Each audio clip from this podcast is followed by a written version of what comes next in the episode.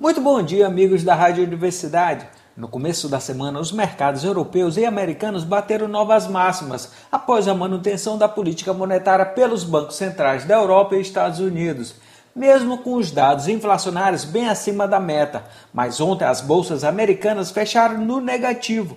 No Brasil, o Ibovespa perdeu força nos últimos dois dias. Fechou na quarta com queda de 0,26%, ficando nos 128.427 pontos, com volume financeiro de 29 bilhões de reais.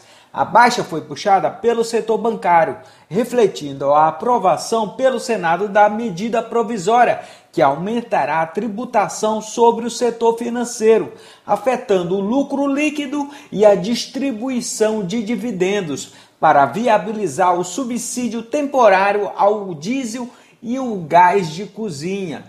A contribuição social sobre o lucro líquido do setor financeiro sai de 20% para 25%, com duração de 1 de julho a 31 de dezembro de 2021. Hoje temos a divulgação do Produto Interno Bruto do primeiro trimestre dos Estados Unidos, pedidos de seguros-desempregos e decisão da taxa de juros do Banco Central da Inglaterra. Esses dados podem aumentar a volatilidade no mercados acionários. Um bom dia a todos e até mais!